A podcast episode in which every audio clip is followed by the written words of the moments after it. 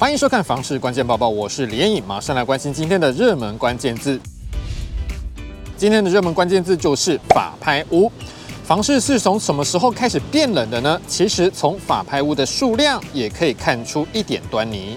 根据宽屏房讯的统计，二零二二年全台湾的法拍屋下半年比上半年法拍屋的数量增加了将近一成。再从成交率来看，二零二二年上半年法拍屋的平均成交率还有五十四点五一趴，但是下半年就降到了四十四点一二趴，平均加价率也是从十一点六八趴降到九点六趴，成交率和平均加价率都是创下近两年的新低。另外，平均投标人数也从去年上半年的三点六七人减少到下半年的三点零一人。从全台湾各大都会区来观察，则是台中市和高雄市法拍屋的数量增加比较多。宽屏防汛发言人徐华成表示，法拍屋的数量从去年下半年开始增加，尤其是台中、高雄增加量比较多。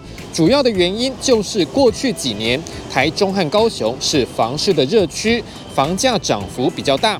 所以在疫情期间，这些屋主就想拿房产去增贷，好度过难关。结果还是撑不过去，就导致法拍屋增加。因为法拍移转交易量一向被视为房市空头指标。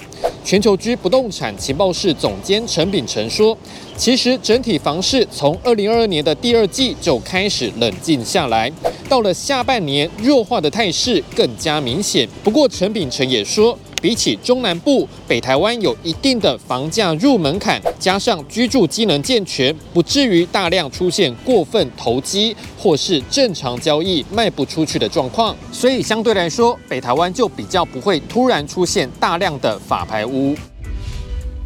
今天的精选新闻，首先来看到平均地权条例修法之后的后续效应。戴德梁行董事总经理严炳立说，这一次的修法主要是针对红单契约转让方面进行管制，手段是先重税，再断金流，最后断买气。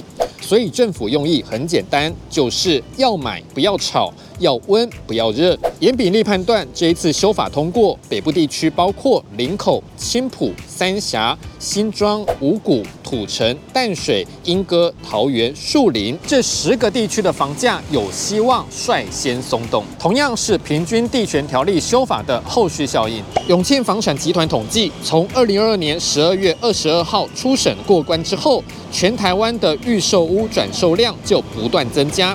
短短八天多出了六百三十二件，比起过去一年每月的转售量平均值多出十五趴，这显示了修法对于投资客的杀伤力，后续效应值得持续观察。最后这则新闻来看到政府对于房产资讯安全的新政策，内政部地震司从今年的一月一号开始试办不动产产权查验新管道。民众向地政事务所申办买卖不动产登记之后，除了有纸本权状，也可以取得电子产权凭证。内政部表示，这个电子凭证应用了区块链技术，资料不会被随便篡改。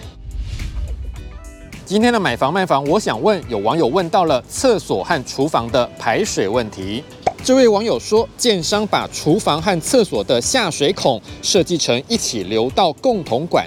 只要厨房水量大，厕所的下水孔就有水往上升，这样是建商规划有问题吗？有网友回答，可能是水管塞住了，也可能是水管管径不够大，或是排水斜度的问题。你对于这样的问题还有什么样的看法呢？也欢迎在底下留言一起讨论。如果想知道更多的房事资讯，也欢迎点击底下资讯栏的连结。感谢您的收看，我们再会。